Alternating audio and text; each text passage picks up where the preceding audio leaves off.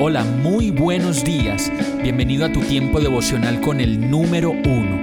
Qué alegría saludarte con la certeza de que Dios está obrando en tu vida su perfecta y buena voluntad, ya sea porque estás aprendiendo de un momento difícil o porque estás disfrutando de su amor a plenitud con paz y tranquilidad.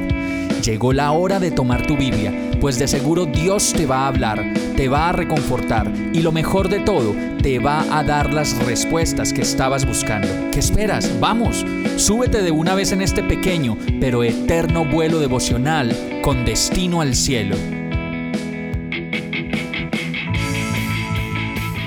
Bueno, y en este nuevo año, hoy 2 de enero, a propósito de haber dicho el día de ayer que este es el año para construir una casa para Dios. Vamos a comenzar con esa lista de materiales para construir esa casa. ¿Qué materiales necesitamos? Y el primero de ellos es la fe. Hebreos 11.1 dice, Ahora bien, la fe es la garantía de lo que se espera, la certeza de lo que no se ve.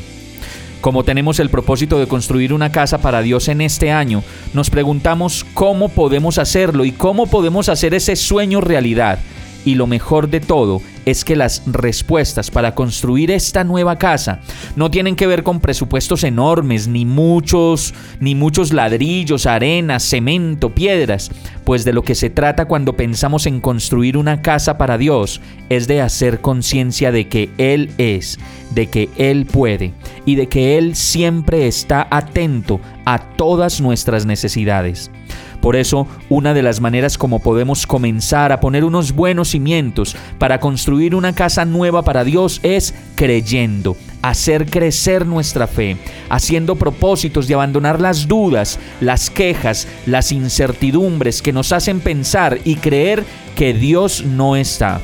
Y entonces vamos a recibir seguridad, certeza, y respuestas claras que nos indiquen que lo que estamos experimentando, que lo que estamos viviendo y que lo que tanto deseamos para nuestra vida se está haciendo realidad como una experiencia de fe.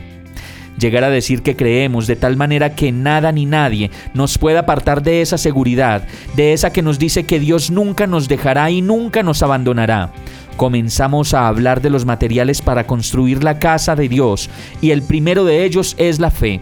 Así que sea un propósito, una obsesión, una tarea y una decisión. Creer, aumentar nuestra fe, experimentarla y hacerle control de calidad, ya que sin fe es imposible agradar a Dios. Y para hacer una buena casa para Él, debemos comenzar con lo que más le agrada de nosotros, con la fe, con una fe viva, una fe que está pendiente de los engaños, de la duda y una fe que se renueva cada día.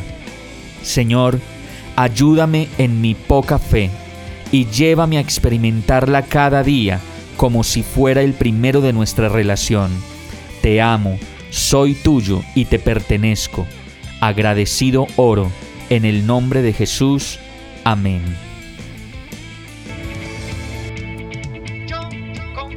Hemos llegado al final de este tiempo con el número uno.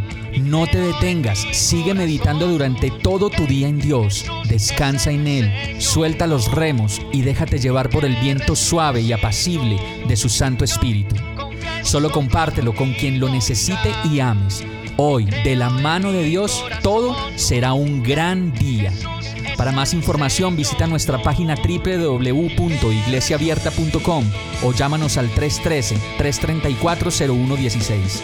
Oramos y rogamos para que cada día te enamores más de Dios y para que no pares de pasar todo tu tiempo con el número uno.